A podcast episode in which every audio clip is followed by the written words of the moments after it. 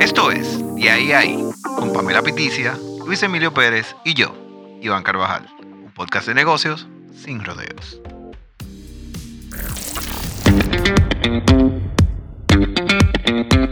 Hello, hello, bienvenidos, bienvenidos señores, señoras a este podcast de ahí a ahí, hablando claro de negocios. Como siempre, me acompañan la señorita Pamela Piticia Sorority. Hello.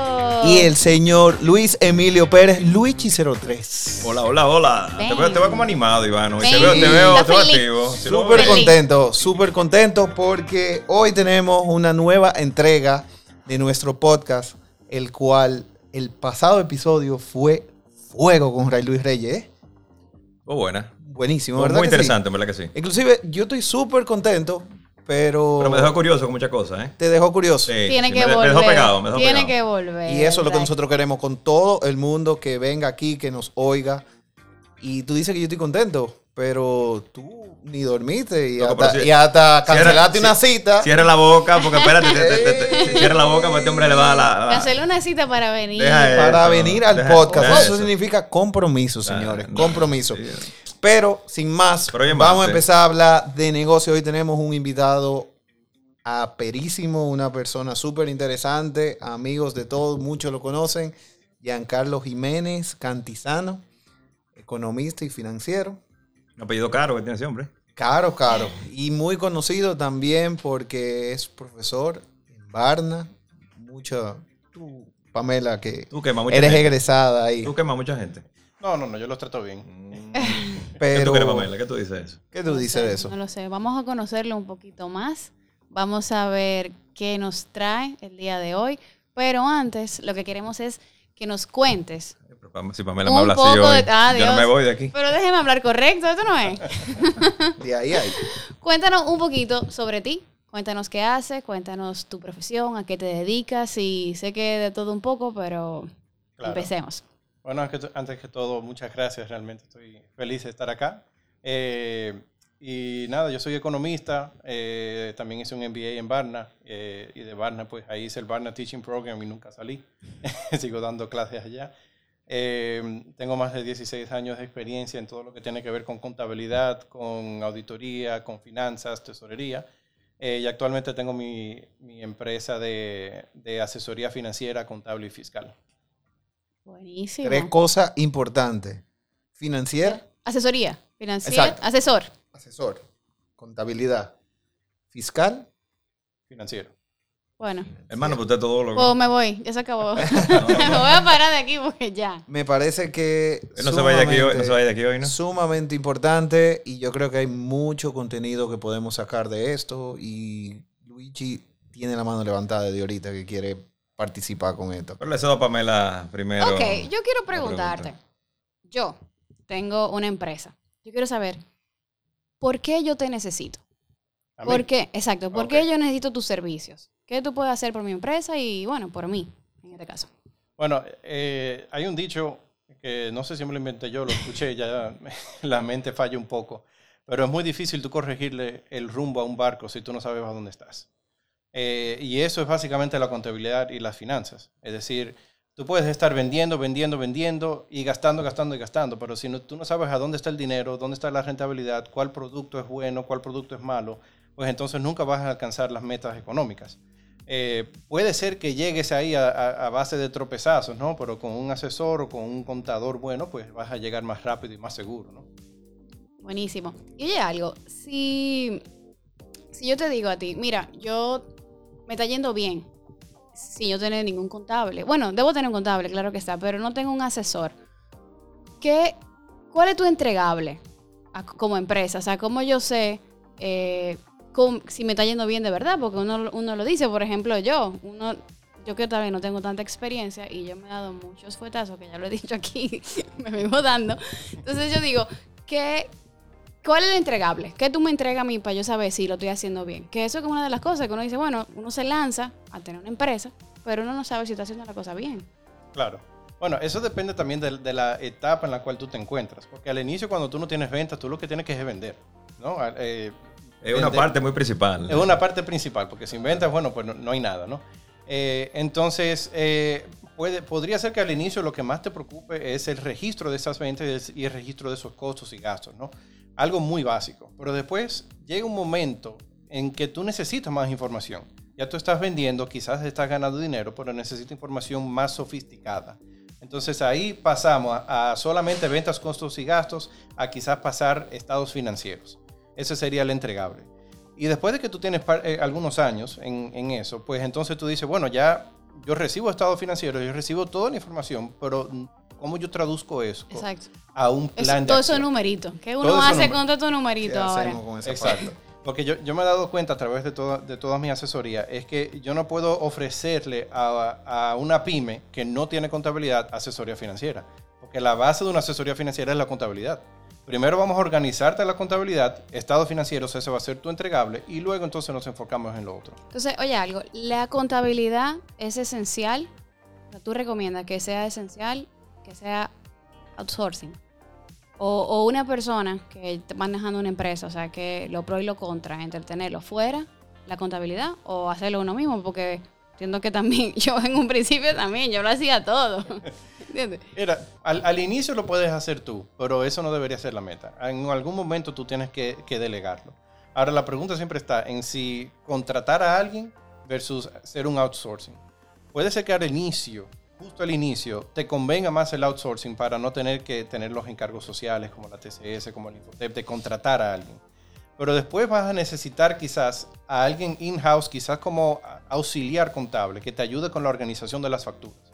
Porque el input mío es lo que tú me pasas como factura. Entonces necesitas ayuda en esa organización. Ahí contratas a alguien con una pasantía o alguien con un salario, vamos a decir, un poco Sí, más claro, bajo. porque yo te tengo que pasar para tú poder eh, ejecutar esos, eh, ¿cómo se llaman? Esos Estados financieros. Estados financieros, ok. Yo sé- hay que pasarte algo que tiene que estar organizado.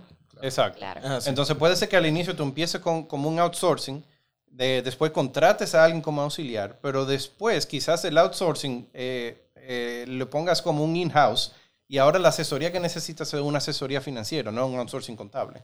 Entonces todo va evolucionando junto con las necesidades de la empresa. La misma empresa te va, te va diciendo lo, que, exacto. lo que necesita. Ok. Hola, yo soy Luis Emilio y me puedes seguir en las redes sociales por Luigi03. Sabes que la organización de, de esos documentos y de todo en general, de la parte contable, es bastante principal para que la empresa pueda salir a flote.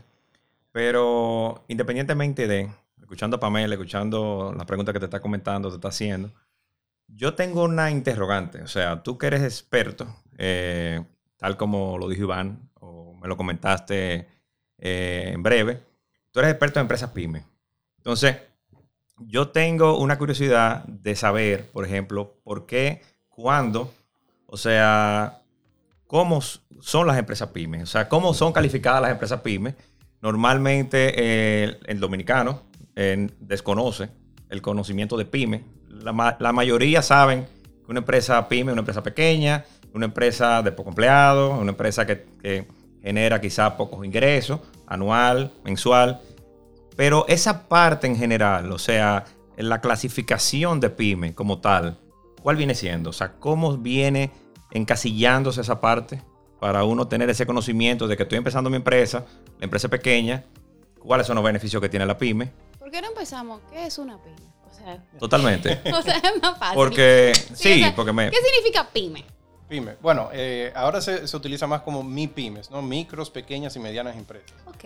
Eh, y si nos vamos a la clasificación aquí local, pues lo clasificamos como mi pyme en base a, a dos, eh, eh, a dos factores.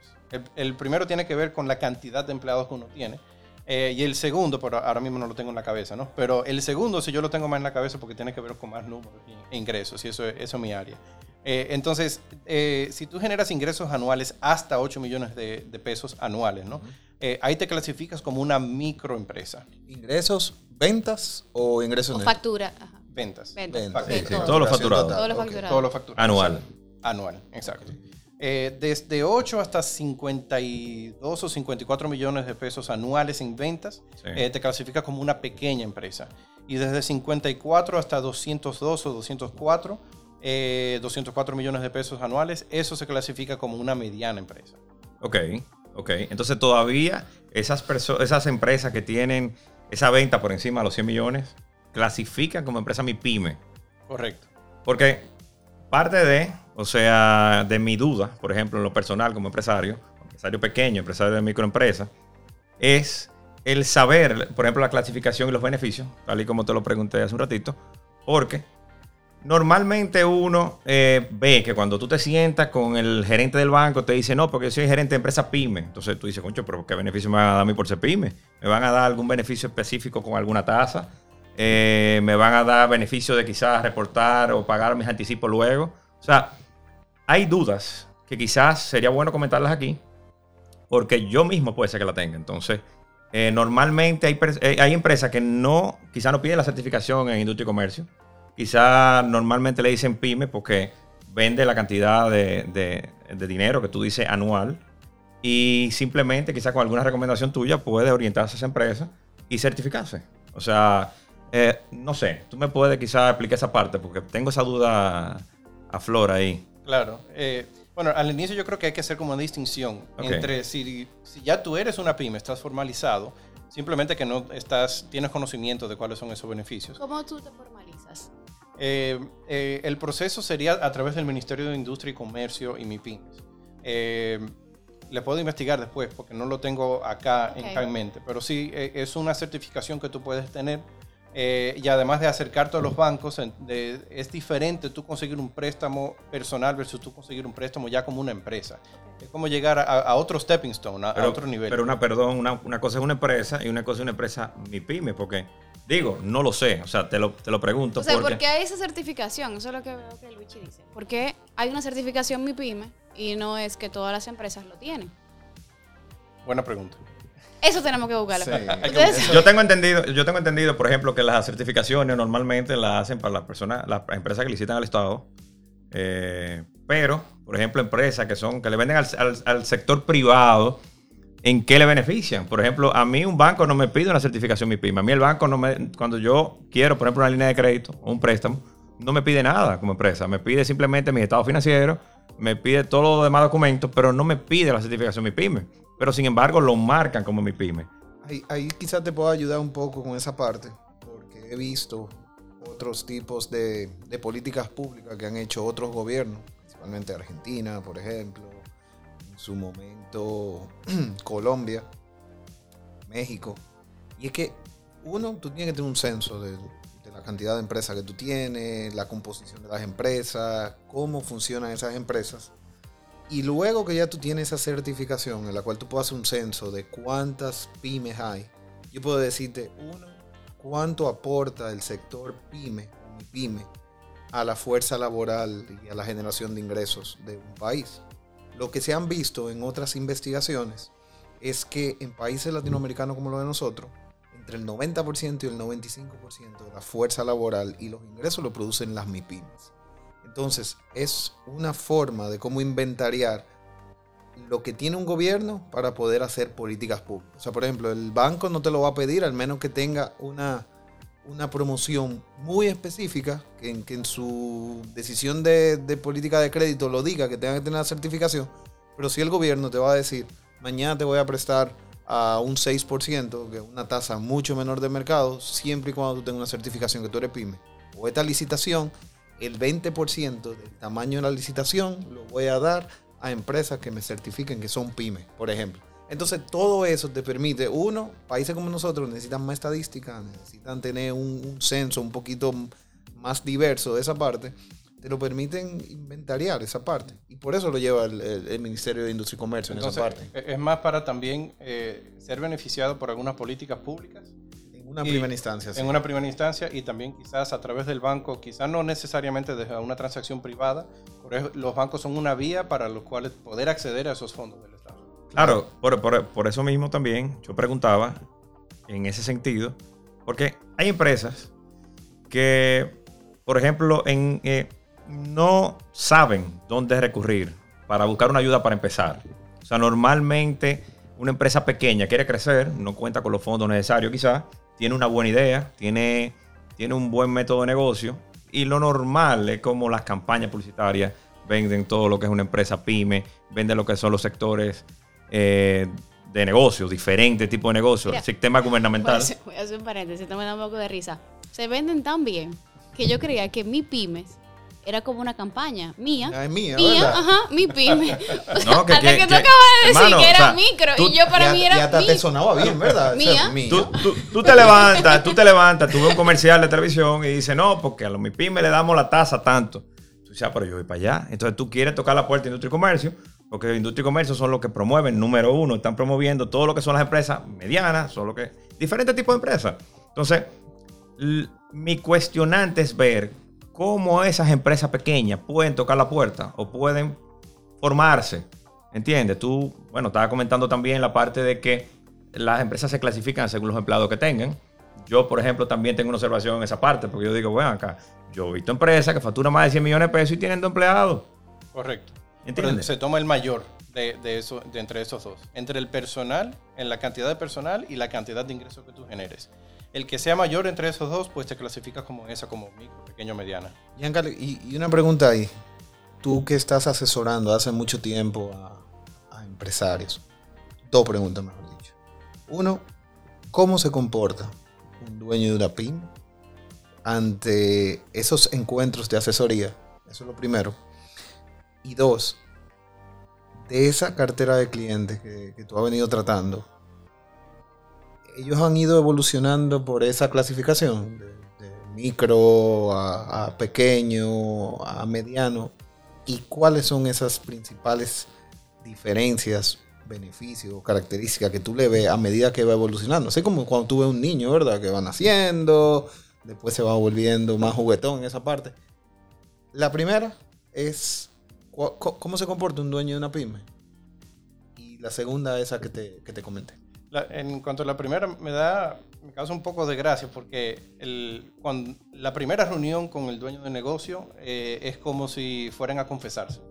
Porque van a decir todo lo que ingresa, todo lo que hace, que yo no sé si esto está bien o mal, pero yo lo hago así, yo saco dinero, yo entro dinero, yo gasto en esto. Entonces, al inicio es como confesar todo para entonces yo agarrar todo esto que está haciendo eh, y enseñarle, mira, este es el camino, esto no se puede hacer, esto se tiene que hacer Ah, más. pero en una educación. eh, No, es, es parte, de, es parte de capacitación de lo que se, de lo que se debe hacer. Porque ¿Y no, y no clase lo dicen no con de- vergüenza así ¿Y como- esa clase no deberían darla a la universidad?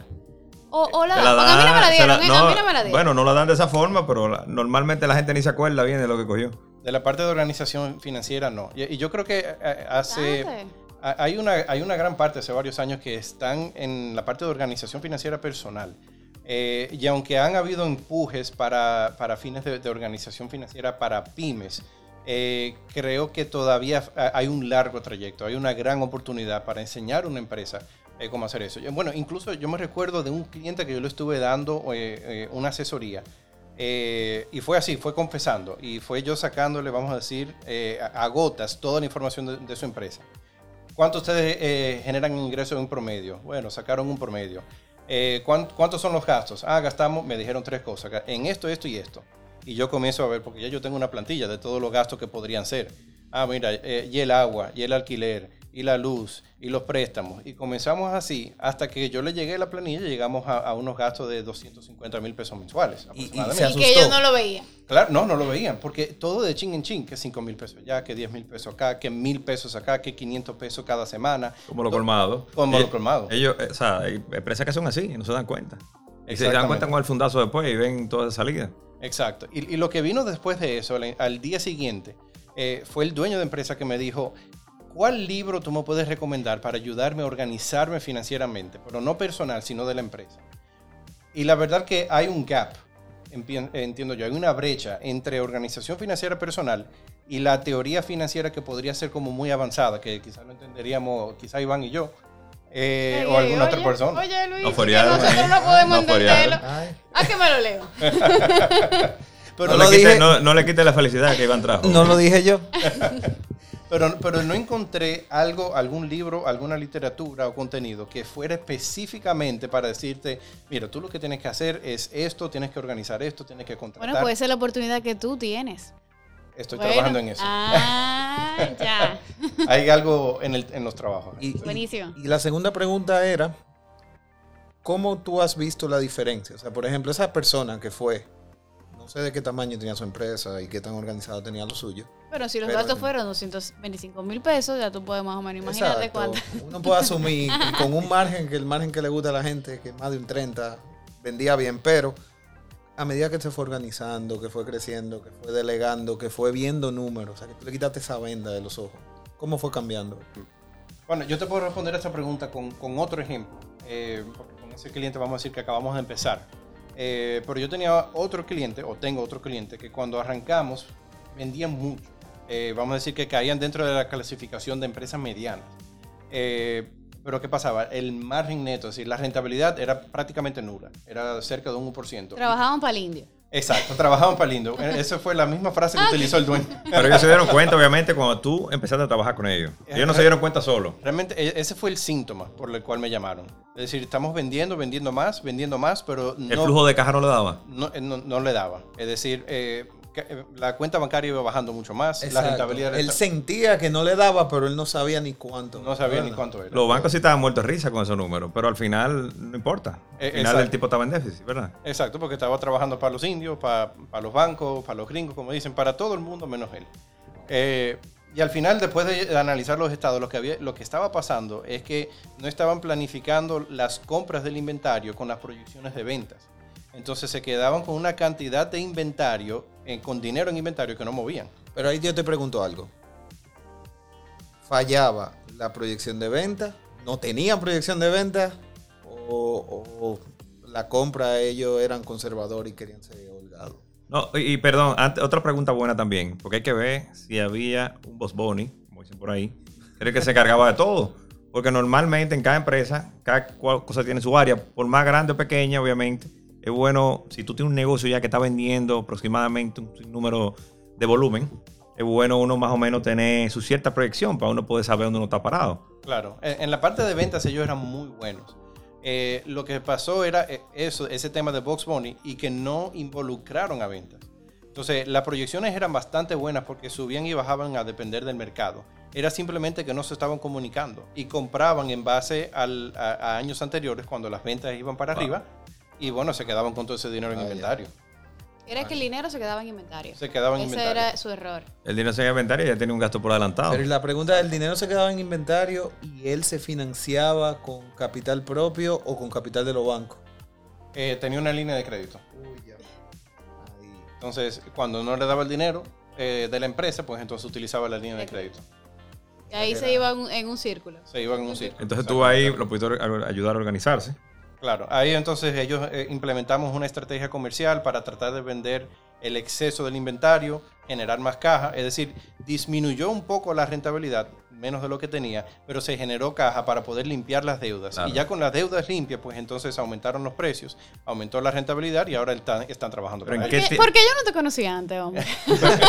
Pero ¿en qué tiempo tú le organizaste ese problema a esa gente? Es, depende de, de la empresa. Eh, porque esto era un inventario que, que se tenía como que era un commodity, vamos Claro. a decir. Eh, Entonces, perecedero. eh, no, por lo menos. Ah, por lo menos. Ya Por lo estás menos. adivinando ahí, quieres sacar el nombre. ¿eh? Así que bueno, voy limpiando. Pues, sí. Sí, ya, estaba haciendo el sword. ahí. Eh, Este es el tiempo para poder arreglarse, le tomó de 6 a 9 meses. Fue un tiempo largo.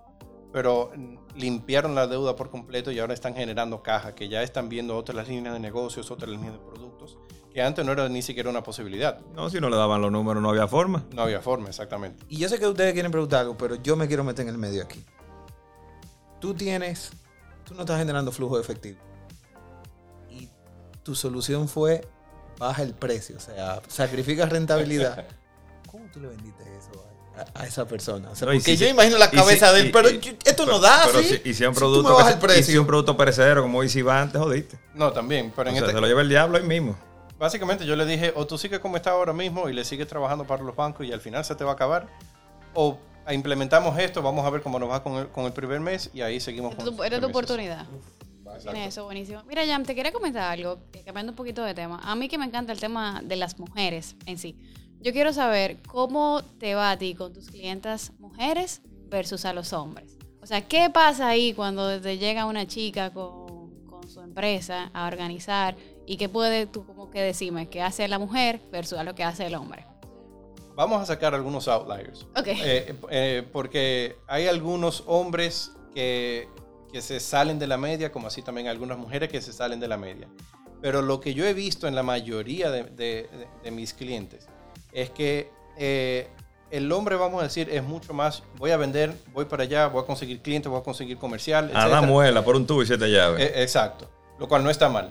Pero yo sí he visto, Pero las mujeres seducen, papá. la las mujeres tienen ambos. Tienen, voy para allá, vamos a buscar clientes, vamos a la parte comercial, pero controlan mucho más, son mucho más minuciosos con el gasto. O sea que entonces en este caso tú tienes más clientes hombres que mujeres. O sea, te buscan más los hombres. En Eh, sí. porcentaje. Supera que no lo había pensado, pero sí, Sí, mira. realmente.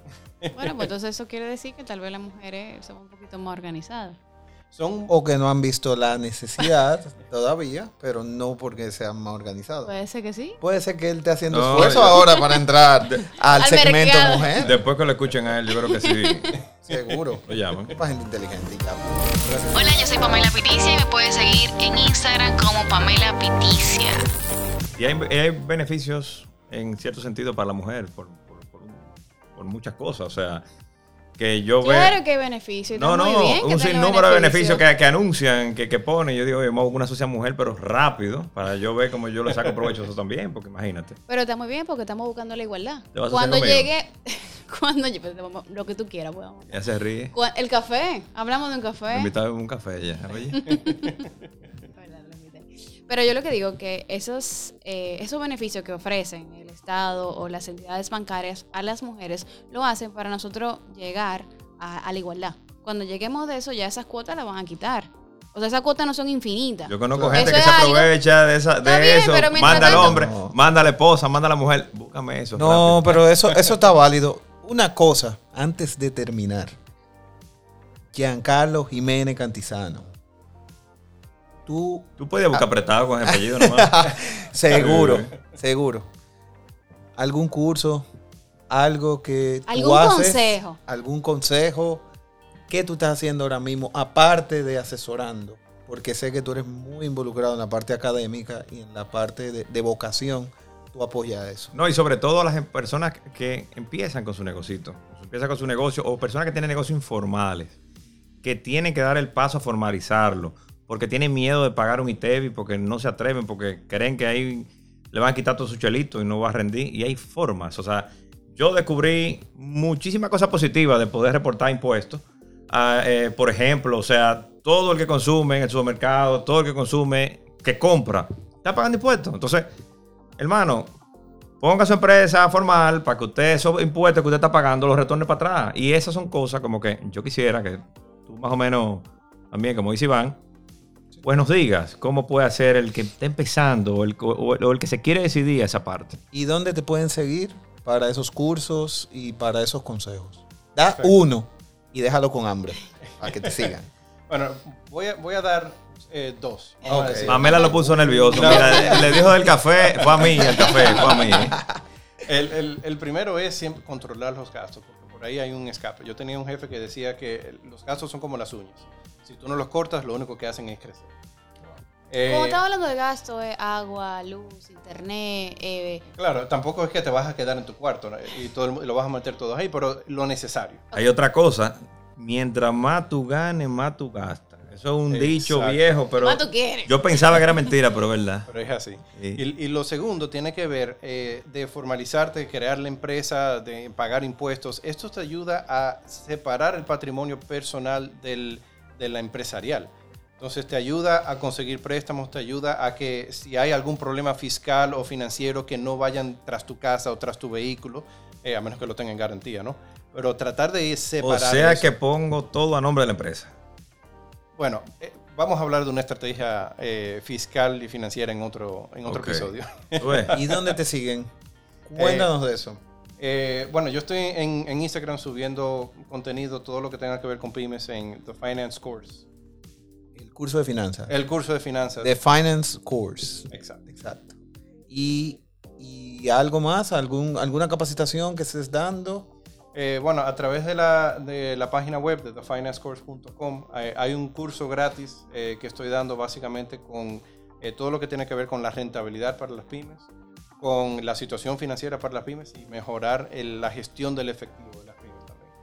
Se pueden entrar, pues se pueden inscribir, es completamente gratis. Y también tú lo asesoras, imagino, el que quiere Buenísimo. buscar eh, ayuda financiera en los bancos. También hacemos ese tipo de asesoría. Repitiendo, señores, The Finance Course, esa es su cuenta en Instagram, la de Giancarlos Cantizano, Jiménez, Jiménez Cantizano, y un curso gratis en thefinancecourse.com y por ahí ustedes dan contacto y prepárense para llevar la empresa a un siguiente nivel.